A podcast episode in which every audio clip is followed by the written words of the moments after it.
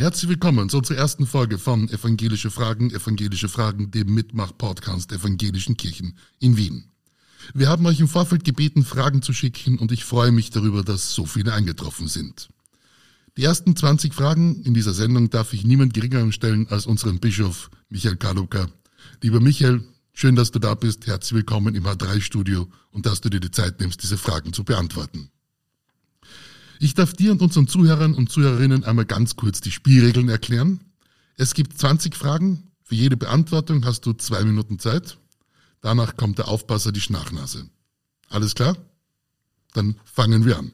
Kürzer darf sein. Kürzer darf es jederzeit sein. Sehr gut. Erste Frage. Was bedeutet evangelisch AB? AB ist das Augsburger Bekenntnis. Das hat nichts mit den Augsburger Würsteln zu tun, die aber auch sehr österreichisch sind und mit Augsburg wieder nichts zu tun haben, so wie die Frankfurter bei uns auch. Augsburger Bekenntnis heißt äh, die Confessio Augustana, das heißt das Bekenntnis am Reichstag zu Augsburg 1530, das Melanchthon verfasst hat, äh, das eine Antwort geben soll auf das Verhältnis evangelisch-katholisch wurde von den Katholiken der katholischen Kirche und den katholischen Fürsten aber zurückgewiesen. Es gibt auch die Confutatio äh, dazu. Aber für uns ist es als Bekenntnisschrift eine Grundlage unserer Kirche. Dort sind Dinge geregelt wie das Priestertum aller Gläubigen, die Sakramente, wie wir das Abendmahl feiern, auch das Amt des Bischofs, der keine weltliche Macht hat, sondern nur durch das Wort äh, regiert. Äh, das sind alles Dinge, die in der Confessio Augustana, dem Augsburger Bekenntnis, geregelt sind. Und österreichisch ist es deswegen, weil Augsburger Bekenntnis AB und HB äh, in dem Toleranzpatent vorkommen. Und man kann ein bisschen die Kirchen unterscheiden alle Kirchen, die slowakische Kirche, die serbisch-slowakische Kirche, die AB im Namen haben, waren einmal Teil der Kronländer der Habsburger Monarchie. Dann kommen wir zur zweiten Frage. Sind Evangelisten und Evangelische nicht die gleichen? Ich hoffe, dass die vier Evangelisten, die die Evangelien geschrieben haben, sich als evangelisch verstanden haben, aber wahrscheinlich wohl nicht. Äh, sie haben sich als Juden verstanden, als Heidenchristen, als Judenchristen, was auch immer. Aber die Evangelisten sind Matthäus, Markus, Lukas und Johannes, die Verfasser des, der vier Evangelien. Und die Evangelischen, das sind wir. Die dritte Frage lautet, warum werden wir Protestanten genannt? Das schließt dann die erste Frage an.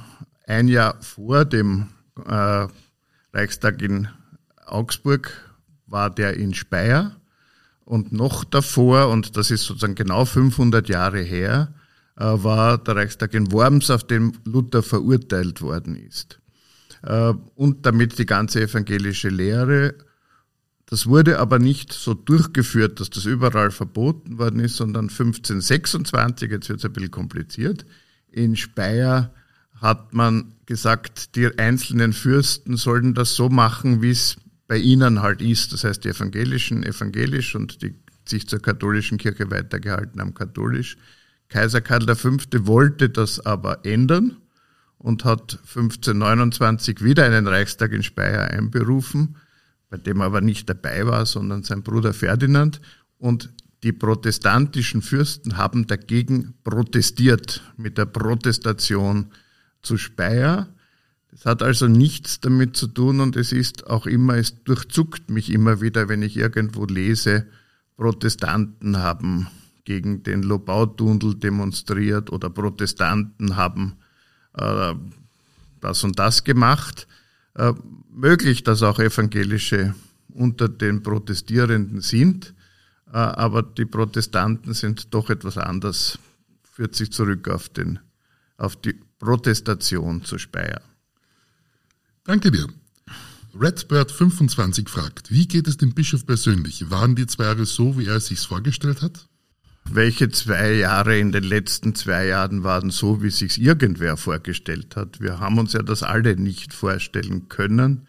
Ich habe überhaupt wenig Vorstellungen gehabt, wie jetzt das Bischofsamt genau ausschaut, aber dass wir unter Corona-Bedingungen eingesperrt sind im Kirchenamt, die Gemeinden nicht besuchen können, Gottesdienste absagen. Das hat sich niemand vorstellen wollen. Das heißt, so war es sicher nicht.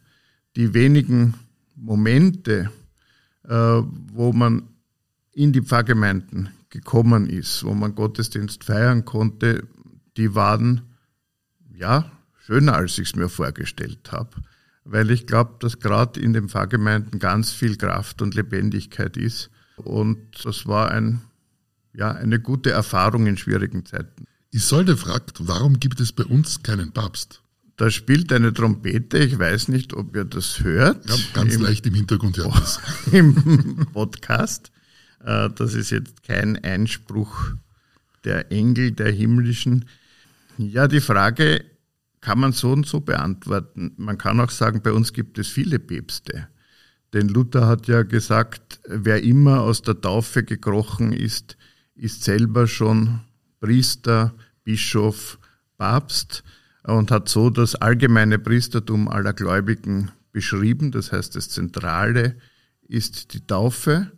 Äh, und auf der anderen Seite kennen wir nicht ein einheitliches Lehramt, äh, sondern die Lehre ist bei uns einerseits durch die Bekenntnisschriften gegeben, andererseits durch die Bindung an die Heilige Schrift und ist auch immer ein gemeinschaftlicher Prozess. Das oberste Organ unserer Kirche ist ja die Synode, das heißt eine Gemeinschaft von Menschen, die aus der Taufe gekrochen sind und dadurch Priester, Bischof und Papst sind, ob sie jetzt geistliche oder weltliche sind. Das ist der Grund, warum wir sozusagen mit dem Papsttum jetzt keine Probleme mehr haben seit 500 Jahren.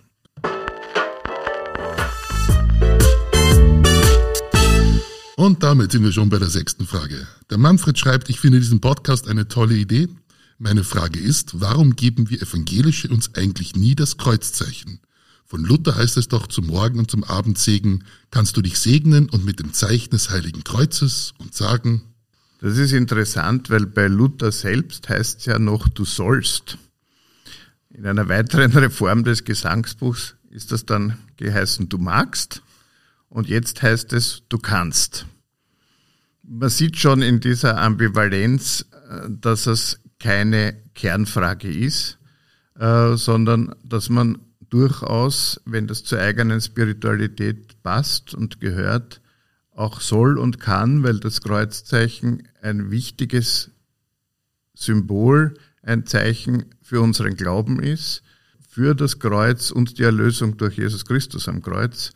Das heißt, es gibt kein Verbot, sich zu bekreuzigen. Im Gegenteil, es kann ein, eine, eine gute Praxis sein. Äh, in Österreich ist es ein bisschen so, dass wir manches glauben, dass es sehr evangelisch ist, auch in Abgrenzung zum dominanten Katholizismus. Äh, das ist beim Kreuzzeichen so, das ist auch so bei den Kolladen, die ja jetzt modern werden unter den jüngeren geistlichen Amtsträgern. In Norddeutschland ist das üblich oder in anderen Kirchen bei uns war es immer auch wichtig, ein bisschen sich zu unterscheiden äh, von der katholischen Kirche und ich würde diese Zurückhaltung äh, beim Kreuzzeichen darauf zurückzuführen. Es hat jetzt keine glaubensmäßige Bedeutung. Es ist interessant schon, der Tertullian, also ein Kirchenvater ganz, ganz lange her, hat gesagt, es gibt ein Brauchtum äh, in der im Christentum, das nicht in der Bibel steht. Und dafür hat er das Kreuzzeichen genannt. Das ist ein sehr altes äh, Symbol, ein sehr alter Brauch.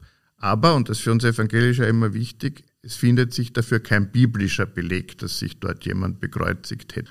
Das hast du jetzt gut geschafft in einer Minute 58. Frage Nummer sieben. Was heißt es im Jahr 2021 ein Christ zu sein? Es heißt, es das, was es in all den Jahrhunderten vorher auch geheißen hat. Äh, ich kann es jetzt nur aus dem Kopf zitieren. Die erste These in der Heidelberger Katechismus heißt, in Jesus Christus sein Heil und seinen Trost zu finden, sozusagen in allen Lebenslagen. Das heißt, das Christ zu sein. Es ist etwas sehr Persönliches. Äh, es nimmt unsere Person hinein in eine Beziehung äh, zu Gott und öffnet uns aber auch für Beziehungen zu anderen Menschen, mit denen wir gemeinsam unseren Glauben leben. Das ist etwas, was uns nicht unterscheidet, ob es jetzt das 21., 20., 19. oder 9. Jahrhundert ist. Aber es heißt auch, als Christ, Christin in die Welt gestellt zu sein und die Welt verändert sich. Das heißt, wir müssen jeweils darüber nachdenken, unsere Entscheidungen treffen, was heißt es jetzt für uns, für unsere politischen Entscheidungen, gesellschaftlichen Entscheidungen, wie verhalten wir uns so, dass wir glauben, ja, auch die richtigeren Entscheidungen zu fällen aus unserem Glauben. Dem, es gibt nicht immer nur richtig oder falsch, sondern manchmal gibt es falsch, weniger falsch, richtig, richtiger. Das sind Abwägungen, die auch in der Zeit liegen. Aber grundsätzlich äh, ist das, was ich zuerst gesagt habe, die Grundbotschaft. Ein anonymer Podcasthörer fragt, was macht ein Bischof eigentlich von Montag bis Samstag? Ja, was macht er, wenn er gerade keine Podcast-Fragen beantwortet? Das Amt des Bischofs ist nach unserer Kirchenverfassung erster Pfarrer äh, der Kirche zu sein. Das heißt, er macht ziemlich das, was auch alle Pfarrerinnen und Pfarrer machen, bis auf den Religionsunterricht. Den macht er nicht mehr. Äh, das heißt, die Tage sind gefüllt mit auch vielen Sitzungen das mag man bedauern, gehört aber zum Selbstverständnis unserer Kirche, wenn wir sind eine sehr demokratische Kirche und Demokratie kann man nur üben im Gespräch und indem man alle Ebenen beteiligt. Das heißt, anders als andere Führungsjobs ist Bischofsein in unserer Kirche kein einsames Geschäft, sondern eines, das mit vielen Gremien, Initiativgruppen im Gespräch ist. Das Zweite ist, möglichst viel von den Fragen, Anliegen äh, der Gemeindeglieder mitzubekommen, das heißt in den Gemeinden zu sein. Und das Dritte ist, das ist die Aufgabe des Bischofs, die evangelische Kirche in der Öffentlichkeit zu vertreten. Das heißt, auf sehr unterschiedliche Weise da präsent zu sein äh, und die ökumenischen Kontakte zu pflegen und die internationalen Kontakte was wichtig ist, weil die evangelischen Kirchen ja einen Konstruktionsfehler haben. Sie sind als Nationalkirchen gebaut, anders als die katholische Kirche, die als weltweite Kirche ist. Und das heißt, es ist für uns auch immer eine Arbeit und wir müssen uns darüber verständigen, dass wir Teil einer weltweiten Kirche, auch einer weltweiten lutherischen Kirche sind äh, und deswegen ist es wichtig, hier Kontakte zu unseren Nachbarländern zu halten. Der evangelische Bischof in Österreich ist Mitglied der Bischofskonferenz der Vereinigten Evangelisch-Lutherischen Kirchen in Deutschland. Das ist ganz interessant. Äh, das heißt, auch das ist wichtig. Da war jetzt mal die erste Schnachnase. Gut. Die Moa fragt, was. Weil es um so viele Sitzungen gegangen ja, ist. Genau. Die Moa fragt, wann wird es die erste Bischöfin in der evangelischen Kirche geben, beziehungsweise was tut die Kirche aktiv dafür, um ein erkennbares Zeichen für Gleichberechtigung innerhalb der Führungsriege der evangelischen Kirche zu schaffen? Zuerst muss man mal sagen, was hat die Kirche schon getan? Und das ist wichtig, dass wir festhalten, anders als in anderen Kirchen haben wir rechtlich die völlige Gleichstellung von Frauen und Männern. Und wir haben auch Frauen im Führungsamt. Das heißt, wir haben eine Oberkirchenrätin, wir haben eine Direktorin äh, der Diakonie, äh, aber das ist noch zu wenig. Und zwar deswegen, weil wir überall die Menschen mit den besten Qualifikationen haben wollen und weil wir auch nach außen zeigen wollen, dass wir eine Kirche sind, in der Gleichberechtigung herrscht. Was daran wichtig ist, habe ich schon damit genannt, dass wir die Menschen mit den besten Qualifikationen haben wollen. Worüber wir nachdenken müssen, ist, wie gestalten wir unsere Auswahlverfahren, unsere Wahlverfahren so, dass die Qualifikationen abgeklopft werden und dass das Geschlecht keine Rolle spielt. Äh, und wie gestalten wir den Berufsalltag so, dass er für beide Geschlechter attraktiver wird. Das ist mir nämlich auch wichtig. Es ist wunderbar, Pfarrer, Pfarrerin in einer Gemeinde zu sein und wir müssen das schaffen, dass auch die Ebenen der Kirchenleitung so wunderbar sich anfühlen, wie Pfarrerin und Pfarrer zu sein.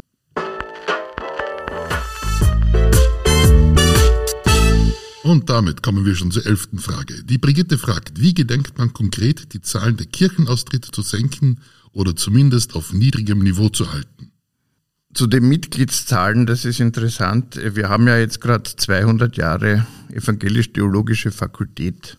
Und da habe ich nachgelesen, vor 100 Jahren ist die evangelisch-theologische Fakultät in die Universität aufgenommen worden als theologische Fakultät für unsere Kirche 1921. Unsere Kirche hatte damals 200.000 Mitglieder. Jetzt sind wir bei 270, 280.000 äh, Mitgliedern, aber dazwischen durch Zuwanderung, durch Fluchtbewegungen, durch Übertrittsbewegungen äh, waren wir auf 450.000 Mitgliedern.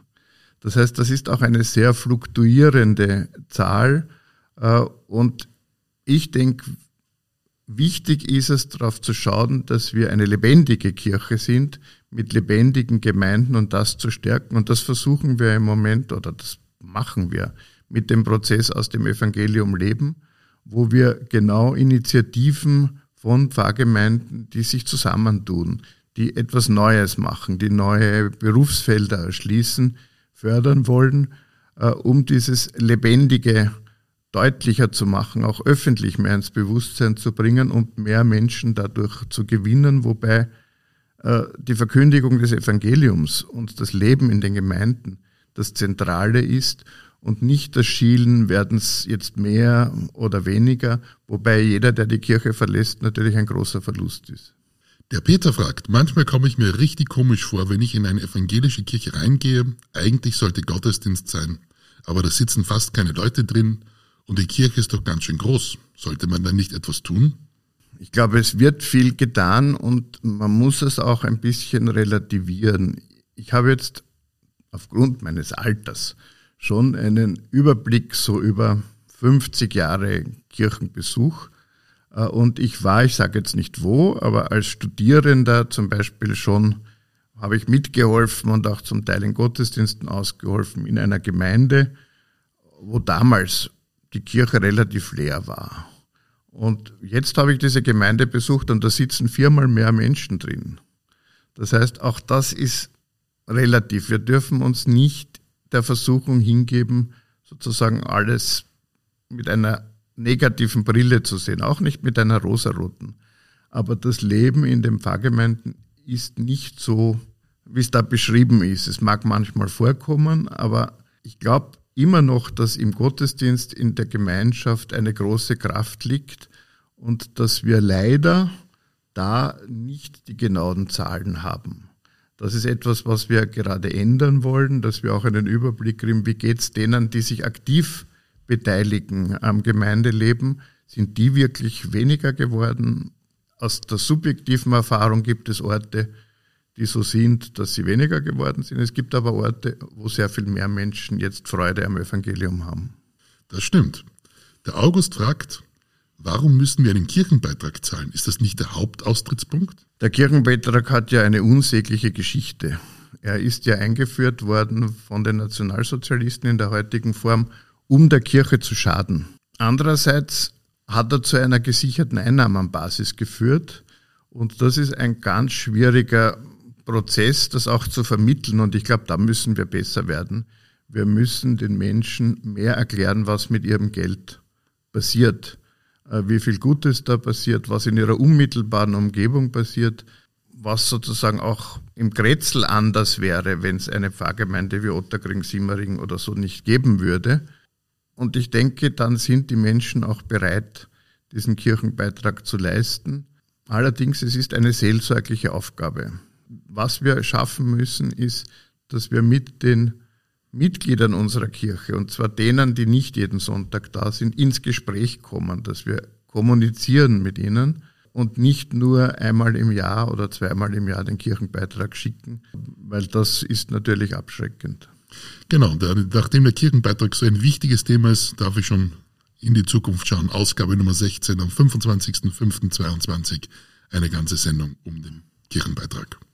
Der Egon fragt, Warum wurde uns der Karfreitag wirklich genommen? Was war da los? Auch hier, du hast dich schon bereit erklärt, wiederzukommen. Am 13.04. Ausgabe Nummer 13 werden wir eine eigene Sendung um den Karfreitag machen. Aber vielleicht eine kurze Antwort für den Egon, bitte. Ja, weil in zwei Minuten geht sich das nicht aus. Das Wichtigste ist mir, weil dieser Mythos immer noch da ist, dass die evangelische Kirche dieser Regelung, dass der Karfreitag abgeschafft wird, in irgendeiner Weise zugestimmt hätte. Das hat sie nicht, das hat Bischof Bünker nicht, das hat niemand in dieser Kirche, sondern das war eine Verordnung der damaligen Bundesregierung, die das durchgezogen hat gegen den Widerstand der evangelischen Kirche. Das ist mir ganz wichtig. Denn der Karfreitag ist für uns anders, als es in diesen rechtlichen Urteilen des EuGH geklungen hat, kein Privileg gewesen oder ist ein Privileg, sondern der Karfreitag in Österreich als Feiertag für die Evangelischen war sowas wie ein Denkmal, das erinnert hat an die Gegenreformation, an die Verfolgung der Protestanten, an Unrecht, das passiert ist, bis zur Trennung von Familien, dass Kinder katholisch erzogen worden sind und die Eltern ins Exil geschickt wurden. Und dieses Denkmal ist geschleift worden. Es ist sozusagen eine offene Wunde. Also das heißt, wir werden auch weiterhin dafür eintreten, dass der Karfreitag zu einem Feiertag womöglich auch für alle wird, weil auch gerade die Corona-Zeit hat gezeigt, dass es einen Tag braucht, der auch daran erinnert, an die Zerbrechlichkeit, an die Brüchigkeit des Lebens für alle, wenn auch für uns das ein ganz besonderer Tag ist, wo wir daran gedenken, dass Jesus Christus für uns am Kreuz verstorben ist. Bast 68 fragt, haben wir Evangelischen nicht verlernt, dem Volk aufs Maul zu schauen? Haben wir uns als Kirche nicht von den Menschen zu weit entfernt? Das ist schwer zu sagen, weil da immer die Frage ist, was ist Kirche? Es mag schon sein, dass die evangelische Kirche eine sehr intellektuelle Kirche auch ist. Das ist schon ein bisschen von ihrer Gründung her. Schließlich ist sie, Martin Luther war Universitätsprofessor. Das heißt, uns ist es wichtig, unseren Glauben auch argumentieren zu können, und begründen zu können. Das mag eine intellektuelle Seite sein. Martin Luther ist uns Vorbild, weil er hat das geschafft, auch zu vermitteln, indem er dem Volk aufs Maul geschaut hat, ihm aber nicht nach dem Maul geredet hat. Äh, und ich denke, das ist eine beständige Aufgabe, der wir uns als Kirche äh, stellen müssen, die aber nur vor Ort geleistet werden kann. Die Kirche spricht nicht, sondern einzelne Menschen sprechen und das sind Laien und auch Pfarrerinnen und Pfarrer, Superintendentinnen, Superintendenten oder auch der Bischof.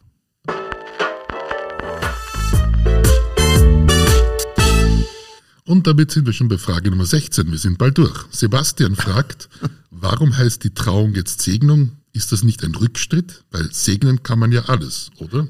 Wir segnen als Evangelische nicht alles sondern wir segnen grundsätzlich nur Menschen, Lebendiges. Wir segnen keine Gegenstände, keine Feuerwehrautos, äh, keine Waffen, sondern wir segnen Menschen und in der Segnung eines Paares, äh, das eine beständige Liebe hat, das sich sozusagen auch die Treue äh, zusagt, segnen wir ganz bewusst Menschen. In der Trauung war sozusagen aus lutherischem Verständnis immer das Wichtige der Segnungsakt. Die Trauung an sich, die findet vor dem Standesamt, sozusagen beim weltlichen Teil statt. Äh, und wir haben ja jetzt eine neue Agende und ich finde das eine ganz schöne Lösung, dass diese Agende, das heißt Agende ist das, was wir liturgisch verwenden bei dieser Segnung, Hochzeitsagende heißt, äh, weil der Begriff Hochzeit auch ein biblischer Begriff ist. Der Begriff Trauung kommt in der Bibel nicht vor, also ist das sehr evangelisch-protestantisch, dass wir jetzt wieder über Hochzeit sprechen und diesen Segen den Menschen zusprechen. Emi, der verbohrt nach Fakten ist, fragt, wie lernt man an etwas zu glauben? Wie lernt man das? Ich denke, man muss es erleben und glauben heißt in dem Fall Vertrauen gewinnen. Und Vertrauen gewinnen ist etwas, was sehr früh einsetzt in der Erziehung als Kind. was aber nicht aufhört. Das heißt, wenn ich das nicht als Kind gelernt habe, dann kann ich Vertrauen in Gott, in Vertrauen äh, in meine Beziehung zu Jesus, meine Beziehung zu den Mitmenschen, das ist jederzeit möglich. Und das ist, glaube ich, das Schöne auch an der christlichen Botschaft, dass es niemand verloren gegeben wird, der dieses Vertrauen nicht in seiner Kindheit mitbekommen hat. Ich habe den Glauben gelernt äh, von meinen Tanten in Batschka Balanka, wo mein Vater geboren ist. Und zwar ganz über die Seele, weil sie haben ja slowakisch gesungen und gesprochen. Ich habe davon wenig verstanden als Kind und trotzdem hat es mich tief in der Seele geprägt und getroffen und angesprochen. Corona, war das ein Segen oder Fluch für unsere Kirche? Was haben wir aus der Krise gelernt und was wird uns davon erhalten bleiben? Corona war auf jeden Fall kein Segen. Ein Fluch ist es auch nicht, denn Corona ist einfach eine Krankheit. Das heißt, ich würde diese Krankheit nicht mit allzu viel Brimborium aufladen. Äh, wir haben uns dem gestellt als Kirche. Wir haben einiges gelernt, genau, gerade was den digitalen Bereich betrifft. Sozusagen, wir können jetzt alle wunderbar mit Microsoft Teams umgehen und mit Zoom und wie das alles heißt. Das ist für unsere Kirche ganz gut, weil wir für unsere demokratischen Strukturen ja enorme Wege immer auf uns genommen haben. Die Kirche hat aber auch gelitten, denn die Gemeinschaft, die wir in den Gottesdiensten erfahren, das steckt man nicht so einfach weg, wenn das Wochen und Monate lang nicht möglich ist. Auch der weitgehende Verzicht auf das Abendmahl in den Gemeinden ist etwas, was schmerzlich ist, wo wir aber in unserer Geschichte durch die Gegenreformation, wo 180 Jahre oft kein Abendmahl stattfinden konnte und wo wir die Zusage gerade Martin Luther selber haben, der gesagt hat, auch im Wortgottesdienst, in der Verkündigung steckt das volle Heil haben. Aber das war eine schwierige Zeit, wo aber die Pfarrgemeinden und das Netz von Christinnen und Christen in unserer Kirche auch gehalten haben. Äh, das hat auch getragen und das hat schon gut getan, weil wir oft ein bisschen wenig Zuversicht oder Selbstbewusstsein in unsere eigenen Strukturen haben. Und ich glaube, wir, wir haben diese Zeit so gut es geht gemeistert. Ich habe am Sonntag in der Pauluskirche Gottesdienst gefeiert mit Amtmahl und da stand dann eine Frau wirklich mit Tränen in den Augen und sagt, endlich, nach eineinhalb Jahren, endlich wieder ein Amtmahl. Das ja. war ein wunderbares Bild. Ja. Die Monika fragt, für mich ist das Wort Predigt sehr negativ besetzt. Ich lasse mich nicht gerne anpredigen. Gibt es da kein schöneres Wort dafür? Ja, ob die Worte schöner sind. Also in der ganzen Debatte hat es alle möglichen Versuche gegeben. Verkündigung ist natürlich ein schönes Wort, ist aber auch wenig dialogisch. Predikare heißt ja etwas ausrufen, etwas öffentlich machen, öffentlich sagen.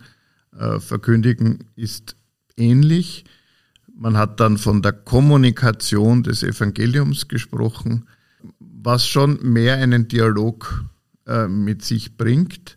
Ähm, Kommunikation ist immer beidseitig. Und ich denke auch beim Predigen oder wenn man eine Predigt hört, hilft es vielleicht, sich vorzustellen, dass man eben nicht angepredigt wird, sondern dass man etwas hört, zu dem man sich selber verhalten muss. Ich vergleiche das gern mit einem Bild. Wenn man in ein Museum geht, dann spricht das Bild für sich, aber das, was ich sehe, das, was ich höre, das ist wieder etwas anderes. Äh, und das heißt, jeder nimmt auch etwas anderes mit aus diesen Predigten. Man kann auch sagen, zwischen dem Prediger und dem Predigthörer wirkt im besten Fall die Heilige Geistkraft, wenn es gut geht. Äh, aber es als dialogisches Verständnis zu haben und bei jeder Ordination eines Geistlichen, die der Bischof vornimmt, wird gesagt, die Gemeinde möge auch des Evangeliums willen dem Prediger ihre Kritik sagen. Das heißt, da ist jeder dazu aufgerufen, mit der Predigerin, mit dem Prediger auch nachher ins Gespräch zu kommen. Und damit sind wir schon bei der letzten Frage. Ui, das geht aber schnell. Ja, 20 Fragen. Wo ist die evangelische Kirche in fünf Jahren? Fünf Jahre ist kein so ein langer Horizont. Drei Punkte. Ich denke, wir haben viel gelernt aus dem Prozess, aus dem Evangelium Leben. Da haben wir viel ausprobiert, haben auch schon eine Evaluation hinter uns und können Dinge umsetzen in den Pfarrgemeinden, in einer Zusammenarbeit von Pfarrgemeinden in neuen Dienstgemeinschaften. Das Zweite ist, dass digitale Kirche sich weiterentwickeln wird. Das wird kein Phänomen bleiben der Corona-Zeit, sondern wir werden im digitalen Raum Gemeinschaft erleben. Und das Dritte ist, dass wir mehr Klarheit haben werden, mehr Präsenz äh, in dieser Frage der Geschlechtergerechtigkeit der Kirche. Evangelische Kirche wird noch mehr sichtbar sein als eine Kirche äh, der Gleichberechtigung von Männern und Frauen in der Öffentlichkeit. Und damit sind wir schon am Ende unserer ersten Folge Evangelische Fragen, Evangelische Fragen, dem Mitmach-Podcast Evangelischen Kirchen in Wien. Lieber Bischof Michael Kaluka, ich danke dir für deinen Besuch und freue mich, wenn du bald wiederkommst. Danke für die vielen interessanten Fragen.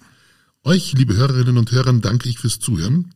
Und ich darf euch bitten, schreibt mir, was euch gefallen hat oder was wir besser machen können. Auf alle Fälle schickt mir weitere Fragen. Was interessiert euch an der evangelischen Kirche und wem wolltet ihr schon immer mal eine Frage stellen? Im Podcast Nummer zwei geht es um die evangelische Kirche HP und evangelisch-methodistische Kirche in Österreich. In der Folge Nummer drei beantworten wir eure Glaubensfragen.